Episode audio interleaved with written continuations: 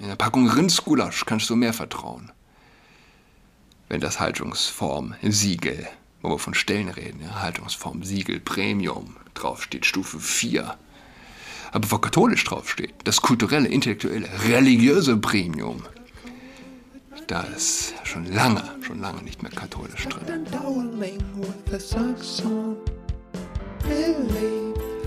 Hallo und herzlich willkommen zu Adrats Podcast. Mein Name ist Julian Adrat. Rewe boykottiert die FIFA oder den DFB. Die meisten werden es gehört haben.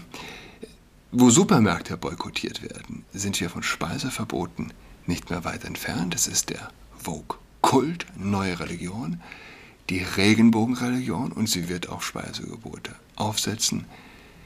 Der Satan ist listig. Das ist nur der Anfang, die Vorbereitung dessen in Supermärkte.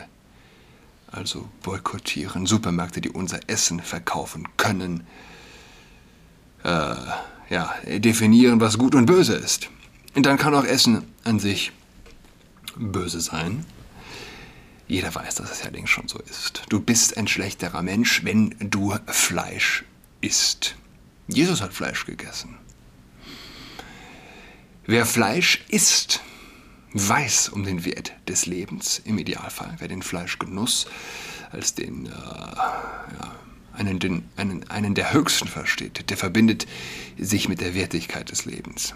Wie alles ist das natürlich auch missbrauchbar. Man sollte im Kopf haben, dass ein Tier sterben musste.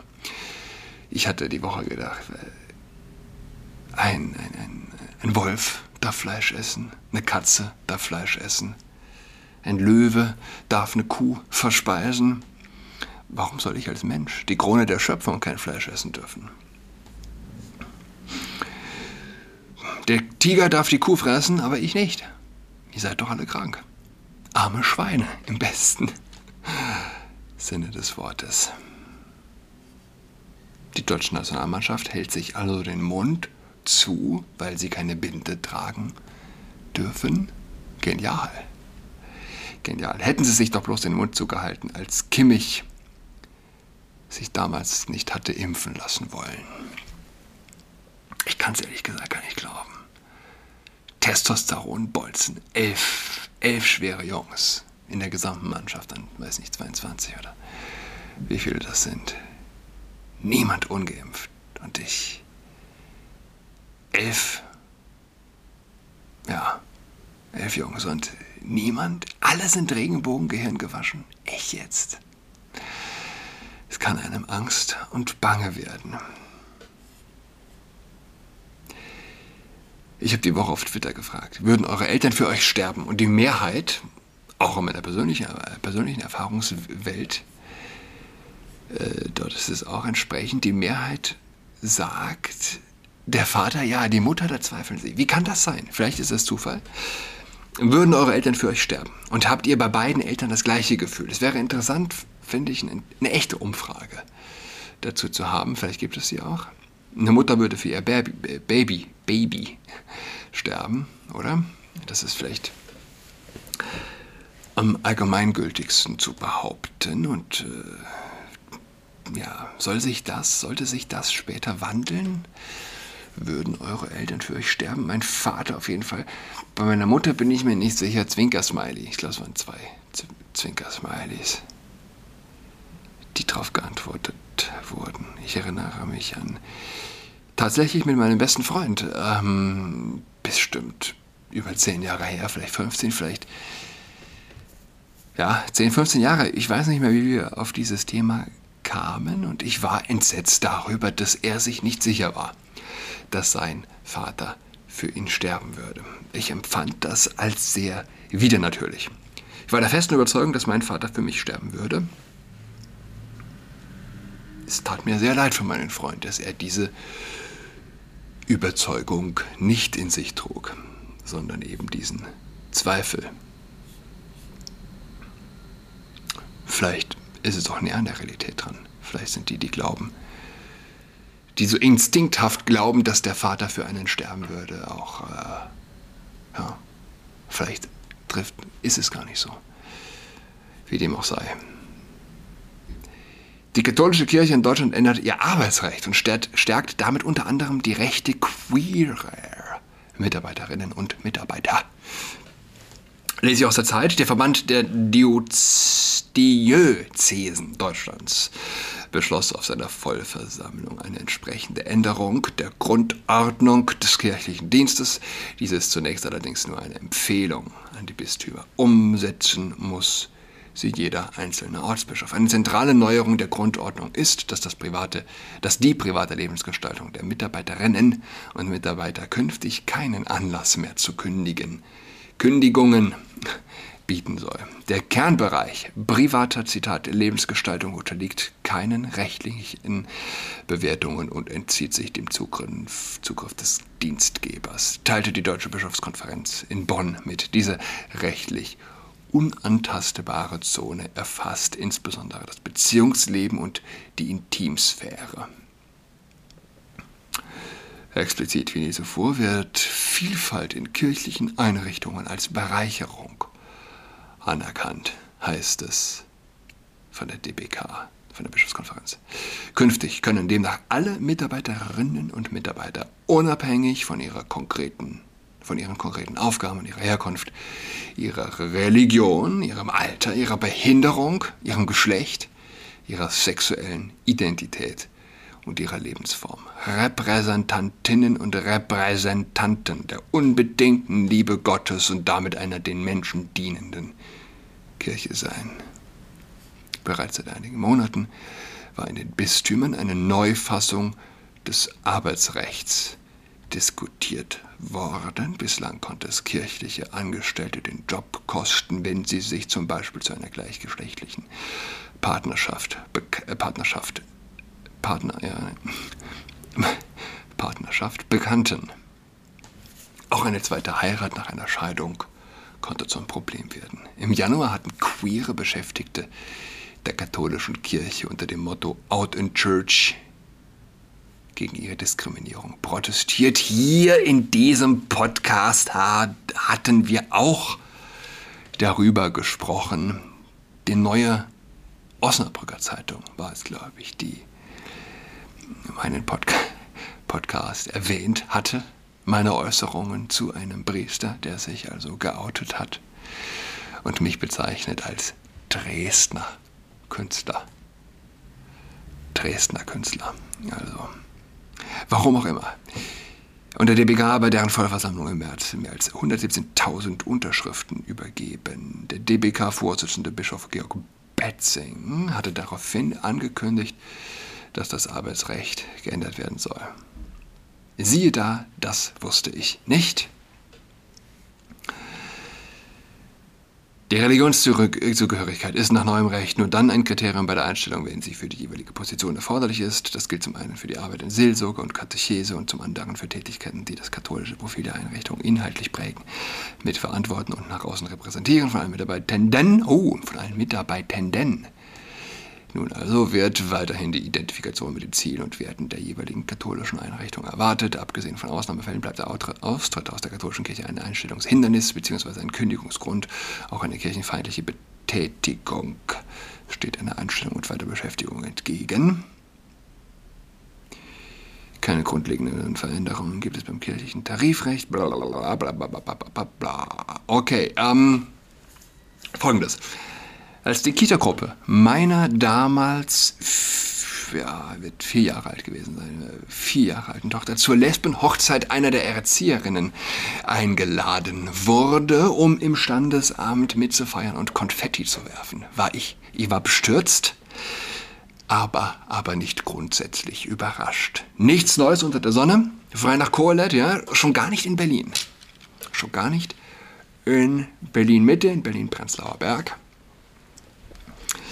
Und nicht schon damals, immer wieder werde ich gefragt, unzählige Male seitdem und damals und immer wieder, warum ich meine Kinder nicht in die katholische Kita in der unmittelbaren Nachbarschaft in Berlin bei mir zu Hause in die äh, katholische Kita gegeben habe. Also äh, ist alles eins. Kirche, Jetzt also das Schimmelhoff ist raus. Das ZTK ist ja bei uns eingezogen in den Komplex ehemaliger, ne, ehemalige Mädchenschule gegenüber paar Wohnungen, Studentenwohnheimsartig und drunter die Kita. Ah, alles eins. Warum gibst du? Viele nehmen, dann, nehmen an. Hey, klar, du gehst an die Kirche, deine Kinder werden auch in der Kita sein oder gewesen sein.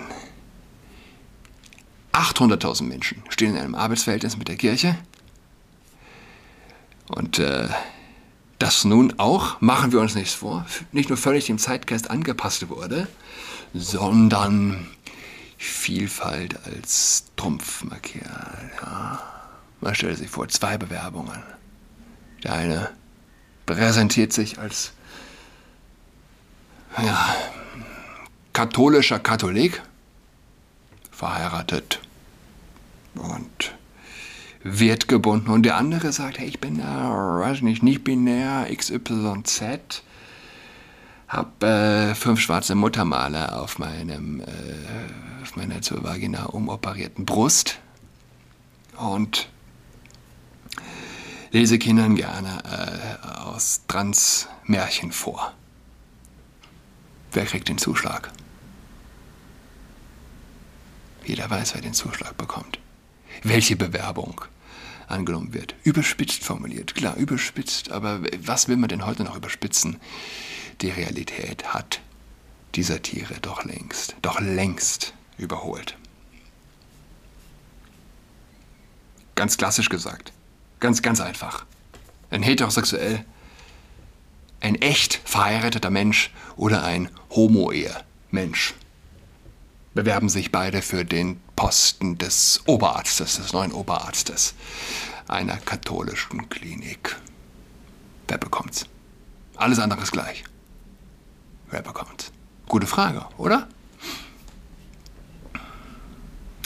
Ich hatte damals meine Abneigung gegenüber dieser Sache im Mailverteiler kundgetan. Also allen Eltern geschrieben, der Kita-Gruppe, dass meine Tochter also nicht zur Lesbenhochzeit mitgeht. Jeder ah, klar denkende Mensch kann sich die Feindschaft vorstellen, die mir entgegenschlug und deren Nachwehen ich bis heute noch spüren darf. Nicht, dass ich was grundsätzlich dagegen hätte, aber ähm, ja, jeder kann sich, ich habe ein dickes Fell, aber viele hätte das vielleicht mehr mitgenommen. So, und angenommen, meine Kinder wären heute, es wäre eine katholische Kita. Heute würde doch mir die Kita-Leitung sagen und die Eltern würden mir entgegen, äh, entgegen, entgegnen, dass doch die Kirche selbst gut heiße, an was ich mich da stoße, Vielfalt und so weiter. Und dieser Etikettenschwindel illustriert sich am besten anhand oder wird am besten durch die Zahl illustriert. 800.000 Menschen stehen in kirchlichem Arbeitsverhältnis. 800.000 Menschen. 900.000 besuchen die Kirche.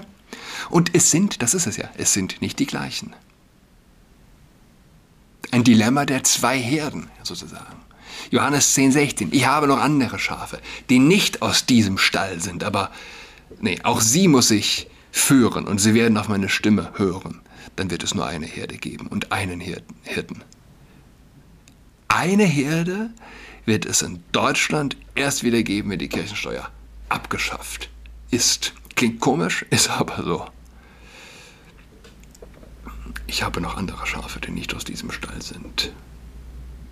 Ich meine, kann man sich 800.000 Menschen im Arbeitsverhältnis Bruchteil dieser Menschen besucht die Kirche. 900.000 Menschen besuchen also die Kirche, die nicht in einem Arbeitsverhältnis mit der Kirche stehen. Kann man sich etwas institutionell Schizophreneres vorstellen? Ganz im Ernst, gibt es irgendwo auf der Welt etwas ja, Schizophreneres, institutionell gedacht? Und diesen institutionalisierten Schiz, äh, Schizophrenismus. Sagt man Schiz, Schizophrenismus? Nee, oder? Diese in, nee, institutionale Schizo, Schizophrenie, so. Diese zu heilen, weiblich, ja, die diese zu heilen, glauben progressive mit, mit, den Ideen, mit, mit den Ideen des synodalen Wegs etc. Aber was viele, ganz im Ernst, was viele für Vielfalt halten, ist in den allermeisten Fällen schlicht ein Mangel an Persönlichkeit. Menschen, die für die Kirche arbeiten, sie wir insgeheim für Menschen verachtend halten. Hunderttausendfach, sind wir ehrlich.